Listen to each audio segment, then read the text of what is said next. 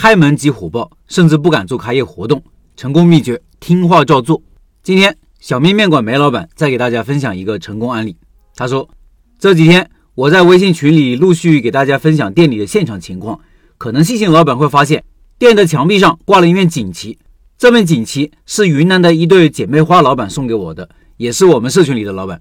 今天就分享这对姐妹花的开店经历。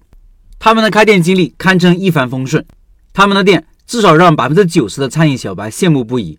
用老板的原话说，开业时连开业活动都不敢做，这也是所有学员中唯一一家没有做过开业活动的店。之所以生意这么好，如果要我总结一下，那只能用一句话来概括，那就是他们听话照做。把开店的三要素——产品、选址、运营——都执行得很到位。从开门试营业第一天起，产品就征服了顾客的味蕾，加上适当的引流，顾客一天比一天多。老板又是新手，有些地方还不够熟练，所以老板说，如果做开业活动，店里的顾客会多到瘫痪。这对姐妹花也是第一次做餐饮，他们是怎么做到的呢？下面这些文字是老板自己写的分享。姐妹花老板是这么说的：通过老陈开店笔记的拜师学艺，看到了梅老板的重庆小面项目。觉得重庆小面在受众方面和市场反响方面接受度比较高，并且老陈亲自考察过，相信没有错，就报名了学习小面这个项目。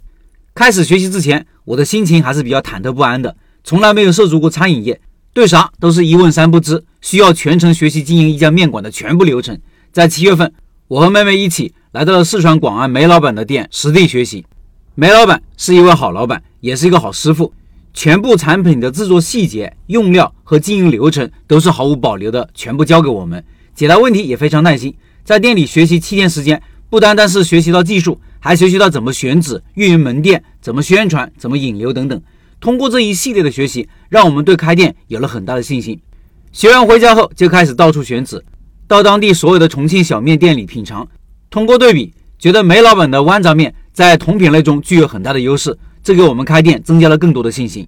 历时一个多月的时间，参照老陈和梅老板教的选址方法，找到了门面，然后按照我们学习的开店步骤，一步一步的慢慢推进。没想到一开业，我们的产品非常受欢迎，好评率非常的高，顾客一天比一天多。从试业第一天开始，生意一直很火爆，加上我们又是新手，搞得我们都不敢做任何活动。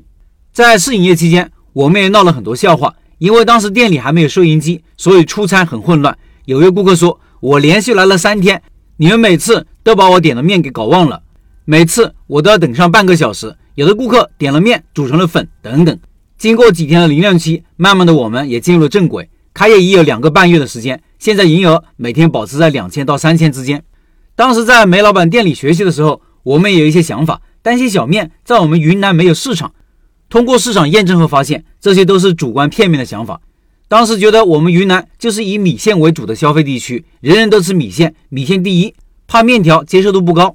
结果现在我店里面条一天销售六十斤面左右，米粉约三十斤左右，还有地方口味的这个问题。梅老板说的对，千万不能跟随当地的味道去做任何的改变，不能为了迎合市场变得四不像，最后不被大家认同。现在我店里每天都有很多四川、重庆这边的顾客，重复消费的频率很高，觉得我们做的味道可以。当地人也非常喜欢。上面是姐妹花老板的分享，这一对姐妹花能够把生意做得如此之好，我觉得最关键的还是听话照做，选对了位置，做出了有差异化的产品，并且在开店前把产品打磨到位了，同时前期的宣传预热做得也很到位，开业才会一炮而红。老板现在信心十足，甚至有了开分店的想法。但是我跟老板说，先不要急，先把这家店的基础做扎实些，把模式做稳定些，再考虑扩张的事情。有了这次成功的开店经验，相信老板即使开分店，成功率也非常大。在此祝福老板以后开店都顺风顺水。以上是梅老板的分享。十一月份的拜师学艺项目就是小面，对学习小面感兴趣的老板可以扫码进入微信群和梅老板直接交流，音频下方有二维码。